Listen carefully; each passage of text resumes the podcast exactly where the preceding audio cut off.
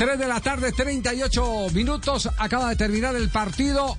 Atención que se alarga el invicto de David Ospina. 662 minutos sin recibir gol, incluyendo tres competencias diferentes. Serie A italiana también, eliminatoria con la selección Colombia y también partidos con el Nápoles de la Liga Europa. Ya son siete completados, más 60 minutos del último compromiso que fue frente a la Fiorentina que recibió gol, que David Ospina no recibe ninguna anotación en contra. Y ayudando al Nápoles que venció hoy tres goles a cero con doble anotación de Lorenzo Insigne, que fue el hombre del compromiso, a ser líder del campeonato italiano con 28 puntos.